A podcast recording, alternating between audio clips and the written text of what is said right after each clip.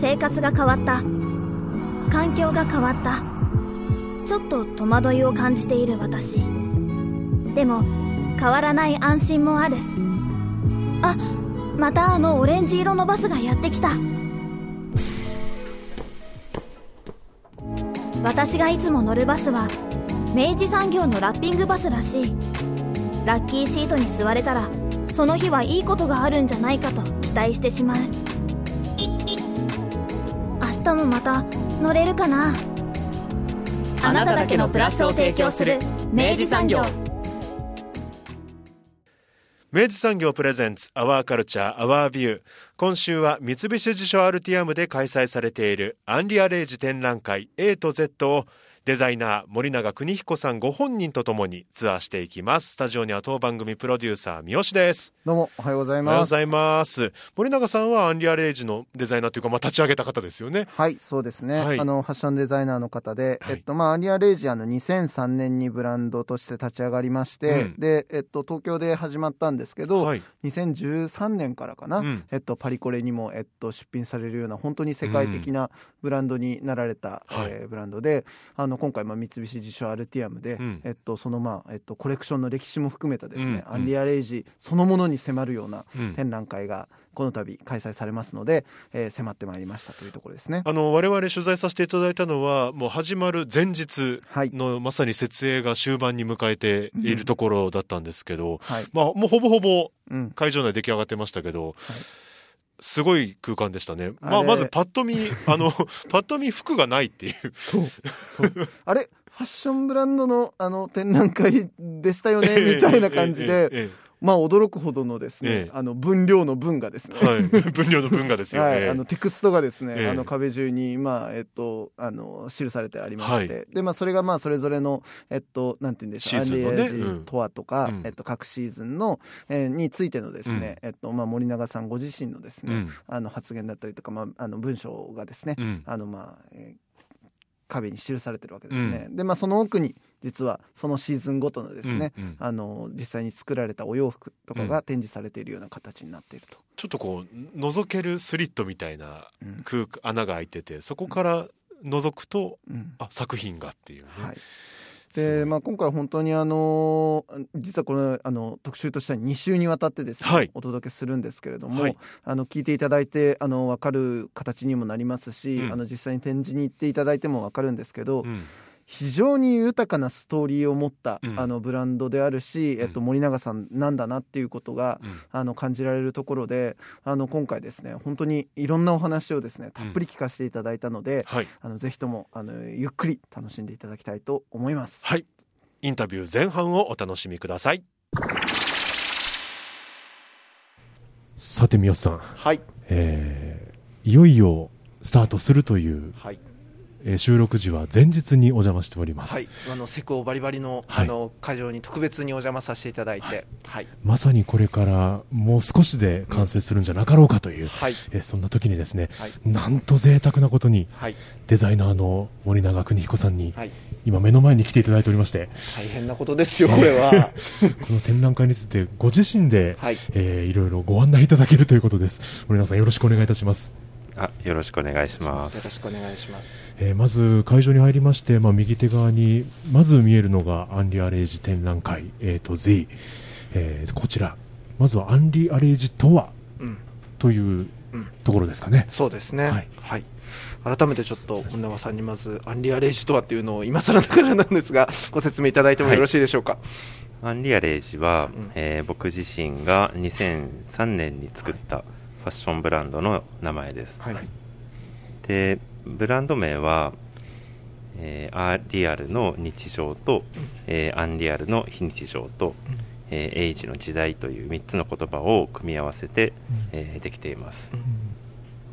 そのコンセプトといいますか、えーたどり着いた何かこう経緯といいますかありました、まあそのファッションをやろうとした時に、やっぱり洋服ってすごく日常に根付いているものなので、何かその洋服で日常を、まあ、揺るがせたり、えー日常の今までにない景色を作ったり、えーそういうことをしたいというのがまあ一つとあとは日常と非日常っていうのはあの時間とともに結構容易に入れ替わりやすいものだと思っていて、まあ、まさに今日常と非日常がまた逆転していますけれども、何かその当たり前でもそれがもしかしたら失われてしまうかもしれないという日常的非日常の境界線の曖昧さみたいなことを、えーその時代時代で描いていくという思いを込めています。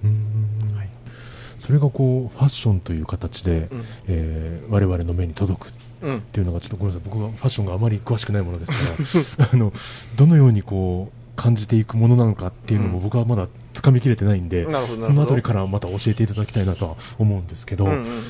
あの森永さんがまずやっぱりそのファッションを志したきっかけみたいなものが、あのあるように思うんですけれどもあの具体的にはそのこの展示の中にもですねあのまずこの展示の空間がですね、うん。ひたすらテキストがぶわーっと並んでいるんで、まあ、あの読んでいくとですね、うん。それがだんだん物語として、まあ、紐解いていかれるような感覚があるんですけど、この中に登場するやっぱこの神田さんというですね、はい。一人のやっぱデザイナーとの出会いが非常に大きかったということなんですけど、うん。これどういうものだったんでしょうか？神田さんそうですね あの今圭介神田というブランドをやっている、はい。えーデザイナーなんですけれども、え。もちろんその僕が出会った頃はうん。まだブランドも、えー立ち上げていないですし、うん。えーまあ、洋服ももちろん売ってない状態で、うん。本当に何者でもない、うん。えー学生だったんですけど、はい。そこに、えー、と僕が心を打たれてしまって、うん。その無名の神田圭介さんのうん。弟子になりたいというところから、うん。えーファッションを目指すことになります。うん。うんでもともと僕は、えー洋服を、まあ、作ろうとは思っていなくて、ううん。んファッションはすごい好きだったんですけれども、うん。何か自分で表現をしたり、うん。えー誰かに何かを伝えるというのは、むしろ苦手な方でうん。もうあの誰も触れないでくれという あの、うん。そっとしておいてくださいっていうあの学生時代だったんですけれども、でもあの洋服を着ることはまあすごく好きで、うん。で、まあ、当時裏腹がすごく盛り上がっていたり、うん。えーまあ、DC ブランドがすごく出てきていたりして、えー洋服を買うということには熱狂してました、うんで、えー、と大学受験の際に予備校に通っていたんですけれどもその予備校で英語の授業の先生が、まあ、すごく特殊な先生で、まあ、英語を教えてくれるんですけど、ん。その授業の間10分ぐらいで全く英語じゃない、えー話を教えてくれるんですね、うん。で当時はまあ SNS も全くなかったですし、自分がその情報をその入手するツールというのがその先生のわずか10分ぐらいの授業でしかなくて、でその10分で、まあ、カルチャーであったり、えー映画であったり音楽であったり、まあ、教えてくれてたんですね。である日その先生が今まではすごい著名な、えーものを教えてくれていたんですけどそれこそレッド・ゼッペリンであったり、ファッションブランドであればアニエス・ベイであったり、みんなが知っているものを教えてくれてたんですけど、ある日自分の教え子で今大学に行って、えー服を作っているその神田圭介さんの話をした日があって、でまあ本当に無名だったので、それはとても大きい教室で400人ぐらいがこうじゅ、えーと授業を受けているところだったんですけど、結構その日の話はあの滑ってたんですよ。うん。大して面白くないと。ただ僕はその話がすごく面白く感じてしまって、うん。というのはその日持ってきた洋服がうん。えっ、と洋服自体あのまあそれが、うん、表現の入れ物だって言ってたんですよね。うん。でこの、えー、と神田圭介さんはこの洋服に、えー自分の、えーメッセージを込めて、まあ、それはその手紙のような、えーラブレターのようなものとして、まあ、洋服を作っていると。で、まあ、好きな子に思いを伝えるために、まあ、洋服を作っているっていう話をしていて、で僕はその洋服自体に表現を入れられるとか洋服を通じて誰かに何かを伝えられるとか全くそんなこと思ったことがなかったので、なんでその人が、えー、とわざわざ手紙ではなく洋服を作っているのかっていうのがすごく、えー興味を持ってしまって、で、えーその人に会いに行くところからまあ始まります。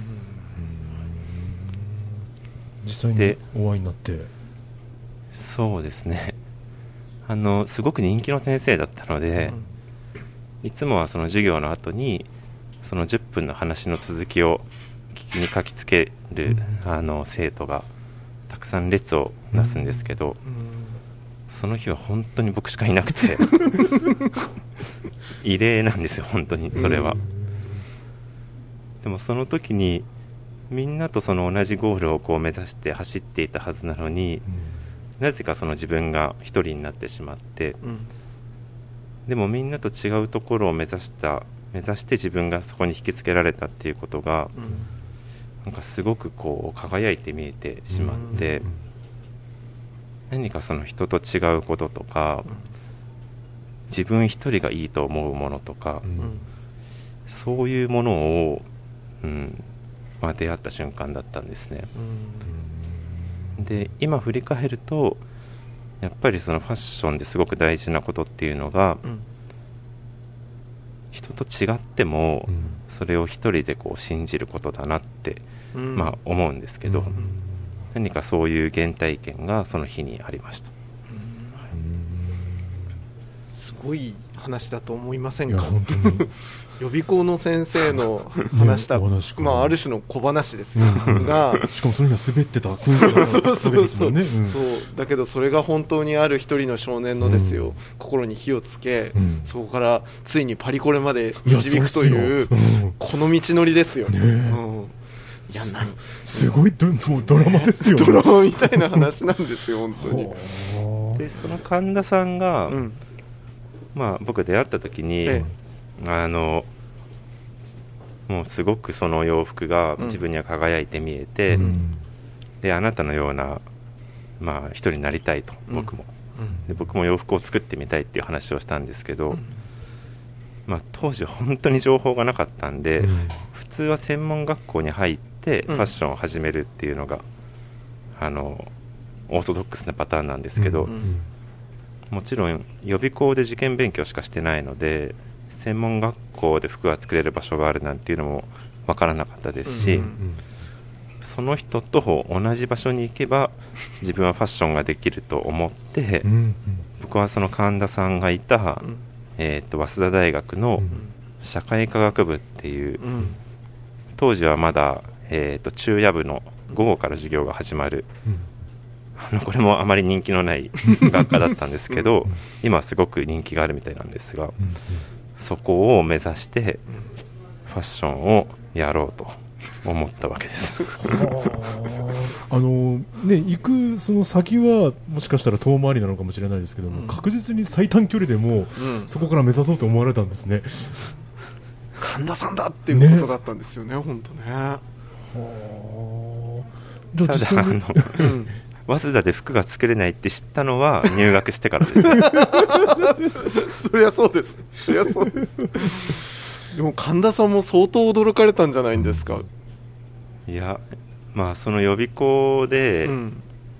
えっ、と、まあ、先生が呼んでくれて、うん。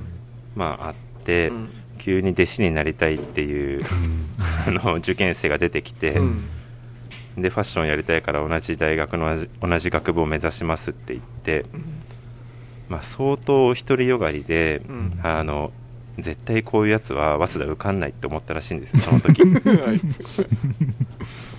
でその後僕のことも忘れていて、うん。えー、と半年経って僕は奇跡的にその学部に入学をして、でまあ、その神田さんを探してキャンバスで出会うんですけど、うんまあ、その時に本当に驚いてましたね。本当に来たみたいな。感じ恐怖を感じたって言ってました。で僕はもう本当にすごい人のうん。弟子になれるっていううん。キラキラした気持ちでうん。その神田さんを追いかけていくんですけど、うん。神田さんは服を実は作り始めたばっかりで,、でそれを予備校の自分の恩師に持っていったら、ん。紹介をしてくれたっていう段階だったので、でも僕にとってはもうスターデザイナー、その2人のこう温度差やギャップっていうものがずーっとこの人生であのだんだんだんだん縮まっていくんですけどすごいでもいいなんか、うん。ご本人を前にこう言うとちょっとあれなんですけど、はい。すごいそういうみずみずしい勘違いみたいなものっていうのは、でもなんかやっぱ学生時代にやっぱりうん。時折起こったりするものだったりとか、うん若い頃って起こるもので、でもやっぱ多くの人がそれをうん。続けられなかったりとか、うん。やっぱ途中でやっぱりあ冷静になって、やっぱまあ言ったらインディーのデザイナーさんだったわけで、もうちょっと世界が見えてきた時に、うん。違ったんだなみたいなことになりそうなものを、まあそれはもちろん神田さんの力もあったんだと思うし、あとやっぱ森永さんの信じ抜く力みたいなのも含めて、なんかそういうところからやっぱりこのよ表現がつながっていくのかなっていうのはすごい感じたんですよね。うんそうですね。神田さんがまだファッションを始めたばっかりだなんて全く思わなかったので、うん。僕も、うん。それで大学に入って、うん。えっ、と初めてその神田さんが、うん。えーファッションショーをやると。うん。でもう僕はその師匠がファッションショーをやるんで、もうすごいドキドキして、うん。あのオーソドックスなファッションショーの舞台とか、よくあのパリコレクションであるようなキラキラした、えー照明の中の世界を思ってたんですけど、うん。うんそのショーというのが、えーっと通常来るその招待状みたいなものは全くなくて、はい。その招待状は当時の電車の初乗り切符だったんですね。でどういうことなんだろうと思ってで何時何分の、まあ、この電車に乗ってくださいっていう指定があるんですけど、はい。それは東京の私鉄でいつも僕があの通学で使っている電車だったんですけど、はい。その電車の、まあ、ホームに行くと、まあ、その神田さんのショーを見たい学生たちが4 5 0 0人まあ溢れていて、もうすごいことになっていると。でみんながその同じタイミングで電車に乗ってで電車が動き出すと電車の中をまあ神田さんの洋服を着たモデルが一人一人こう歩いてくるんですよね、で電車の中で音楽も鳴らしてそれニルバーナの「アバウト・ア・ガール」という曲なんですけど、はい。で本当に毎日自分が乗っていたあのつまらない通学の景色っていうものがうん。一瞬にして異次元に変わってしまって、で何かそのニルバーナの声とカート・コバーンの声と頼りなく歩く女の子とうん。あとはすごく未完成な洋服だったんですけど何かその景色を見ながらちょっとこう泣きそうになるぐらいうん。なんかドキドキしてきてしまってうん。これはやばいなと。うん。で全くその日常ずっと自分が思っていた景色がただ人が服を着て歩いてるだけなのになんでこんなに変わってしまうんだろうとまあ思って。ですごく高揚している中、えー10分ぐらい経つと鉄道警察が乗り込んできて はい。で僕の師匠をうん。捕まえてしまったんですよ。でいや僕ファッションショーでそんなに命がけでやるものなのかなとまあ思って。でもそれがめめちゃくちゃ僕の心に刺さってしまって、はい。この人は本気で洋服で何か誰かの気持ちであったり、うん。その日常っていうものをまあ変えようとしていると。うん。で何かその日僕がその感じた洋服ってすごいなとか、うんなんでファッションでこんなドキドキするんだろうっていうのを自分も握りしめておこうと思って、そのために僕もその服を作ろうって決めたんですよね。うん。それが、えっと99年の7月4日なんですけどこの展覧会がちょうど7月4日までなんです。はい。はいはいわすごい。だからあの 22年前のうん。19歳の自分に、うんえーちょっと言いたいですけどね。その切符は握りしめといていいぜっていう感じですね。いやでもで急に非日常でしたね。本当にいやーまあそうですね。それがなんか一番最初ですね、うん。なんかやっぱそのアンリア・レイジがやっぱ持っているやっぱその非日常への眼差しみたいなものが、うん。やっぱりその原体験からかなりやっぱり立ち起こってる感じってありますよね、きっとありますね。ううん。ん、すごいな。だってもちろんこう服をどうやって作っていくのかすらうん。まだおぼろげだった時代ですよね。ご自身としては。僕は全く作ってなくて神田さんも、ま、あの服が作れるっていうレベルではまだなかったんで、でもその未完成な服はめちゃくちゃ今思うとかっこいいんですよね今やっぱり今の森永さんから見てもやっぱりなおやっぱかっこいいものとしてある感じですか？いや今冷静に見たら、うん。そうではないと思うんですけど、ただうん。やっぱり当時の自分うん。視点で見たものっていうのは、うん。もうそれ以上はないぐらいのうん。うんこんな服見たことないよっていう感じでしたね僕はあの同世代でうん。さんと同じぐらい東京の大学に行ってて、あそうだそうですよね。で、まあ、なんかちょっと福岡出身なものですかはい。らそのちょっとこう生きってね生き, 生きってこうファッションをちょっとうん勉強しようと思って裏原に行ってみたりとか、はい。ドキドキしながらね。はい。でちょっと一歩降りて、うん。あちょっと今日やめとこうと思って帰ってみたりと かそういうそういう時代だったやっぱんですよみずみずしい時代があったわけですね佐藤さんおっしゃる通りもインターネットとかもそれほどうん。大学のね情報室ぐらいじゃないと見れなかったりとかで、うん。なかなかこう能動的にあの情報を得ることが今よりずっと難しい時でしたよね、いや本当そうですね、そんな中そんなのを見せられたらですよ、うん確かにな。うん。もうやっぱで要はひ比べるものがない状態だから、うん。とにかくもう今の自分の体験が全てみたいなうん。感覚だからこそ本当にまあ翻って信じ抜くことができたのかもしれないし、うんうんうんなんかそそれが力になっていったのかもなと思うとなんかでもそれはとても貴重で変え難い体験だったんだなと思いますね。うんいやそれでなんか本当にファッションに興味を持って、うん。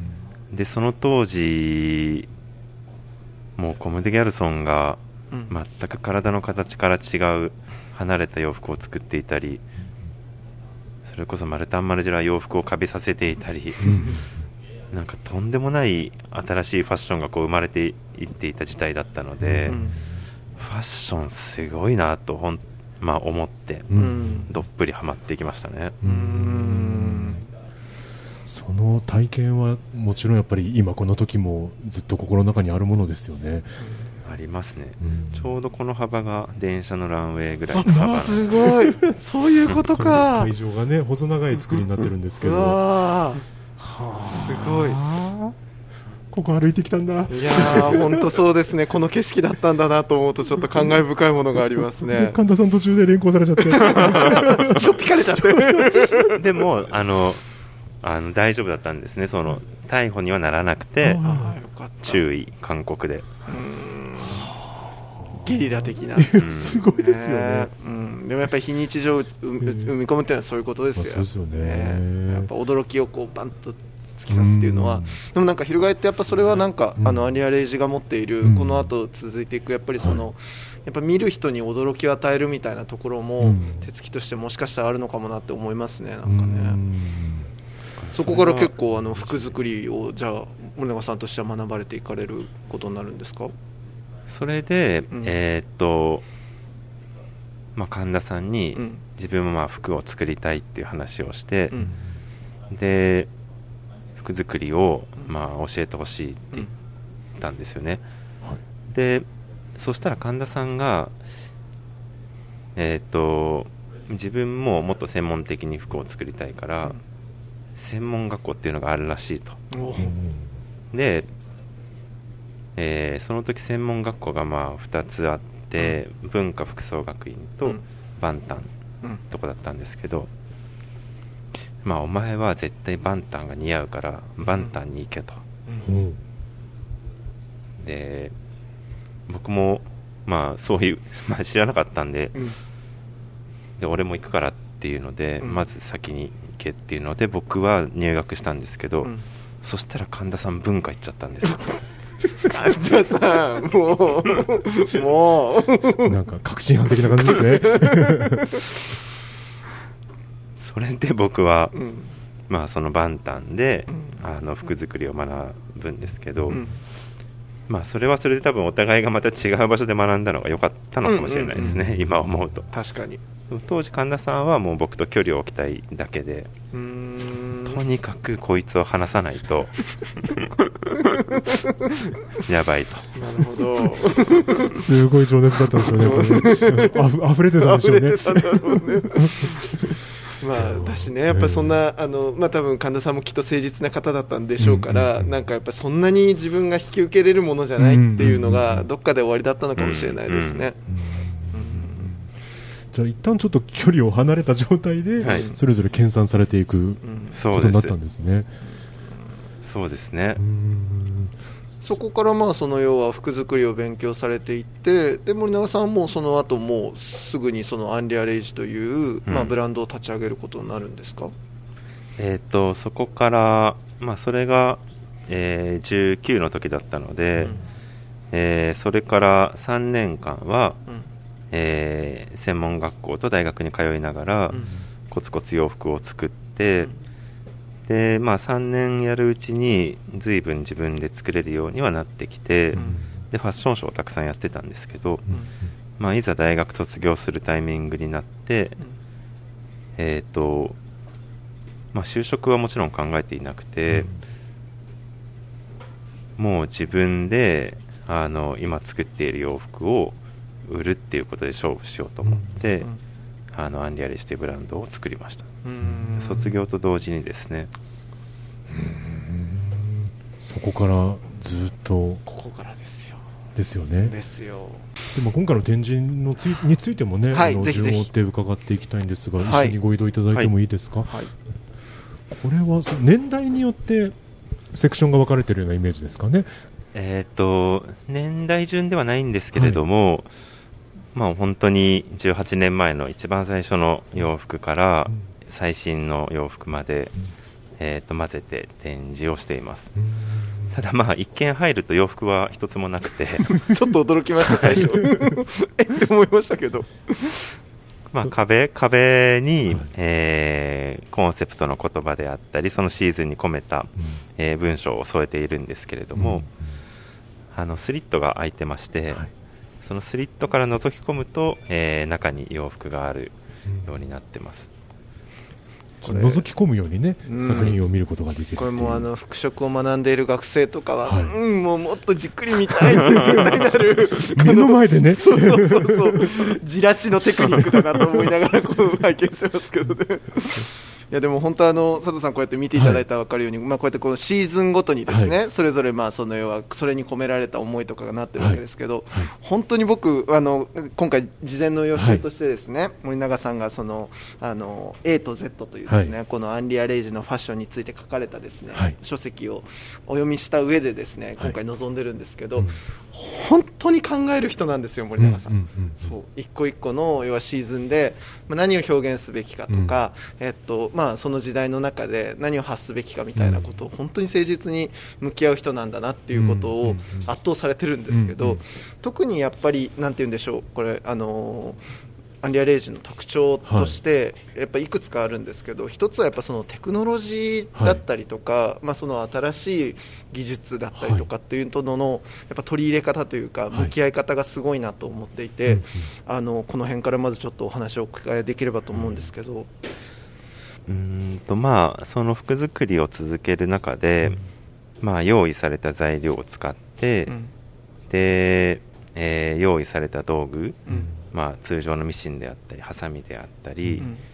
そういうものを使って服をまあ作るっていうことだとやっぱりある程度の範囲を超えることはできないなと思っていて、でちょうど、まあ、東京からパリに、えーと場所を移すタイミングでぱり、まあ、世界でその勝負するにあたっても、やっぱり自分たちで開発した材料で、うん。自分たちしか使えない道具で、うん。えー服を作るっていうことを、えー始めようと思いました。うん。でファッションにはないものを、まあ、入れようと思っていて、うん。まあ、その時、えーまあ、テクノロジーでは様々ファッションでは考えられないようなことが起こっていて、もしこれをファッションの中に入れていいけいくことができたらっていうのを、まあ、挑戦しようと思って始めました。うん。特にやっぱそこのまず契機となるような、あのシーズンになったんじゃないかと思うのがこの2013年の AW のシーズンのカラーというですね、うん。あのこのテーマだったと思うんですけどこれあの具体的にどんなことにチャレンジされたかっていうのをまずお聞きしてもいいですか？えっ、とカラーのシーズンは、もうそのテーマ通り色をテーマにしてるんですけれども、やっぱりファッションの世界って必ず色があって、で色があれば流行色もあって、でその流行色っていうのはどんどんどんどんサイクルで回っていって、うん。で色に新しいものや古いものが出てきて、でも、まあ、色自体っていうものが、まあ、新しさも古さも本来であれば関係ないものだなと思っていて、うん。赤は赤ですし青は青ですし、うんでなおかつあと色の見え方というのも、えー一日の、まあ、日の流れの中で絶対ではないですし、えー人がそれぞれ見る色って違うので、まあ、そもそも、えーみんな見ている色がまあ違うんじゃないかと、でそういう色っていうものが、あのいかに絶対的でないかっていうものを、えーやろうとしました、でそれをやるにあたっては、まあ、色っていうのがどうやって見えているかっていうのを、えーいろいろ研究しましてそうすると、まあ、光の反射で色は見えているっていうことが分かってくるので、じゃあ光の反射を変えるような物質を、えー糸の中に入れられないかなというのが、まあ、このコレクションですね。でもそれ当然あの無理なので、はい。まずはその色を変える物質を扱っているあの科学の会社うん。に、えー電話をして。うん。でまあ興味がある物質があると、でもそれをまあファッションで使いたいって言ってもなかなか使わさせてくれないんで、ちょっと徐々にこう階段を上るように攻め入っていって、であのなんとか使えるような状況をまあ作るんですよね。うん。でそれと同時に、えー、とその物質を糸にできるような会社っていうのを徐々にこう攻めていって、でいざこう実験して合わせてみようっていうのでまあやりました。できるんですね。大体ダメだって言われますけど。でも一回ダメだって言われるのはもう当然だと思ってるんで、とにかくうなずいてくれるまでどういうやり方だったらできるかっていうのをまずは熱意で伝えてみる。あの発球があのシュートがあの音楽が僕たちに勇気をくれた。明治産業はスポーツそしてさまざまな文化カルチャーを応援しています。あなただけのプラスを提供する明治産業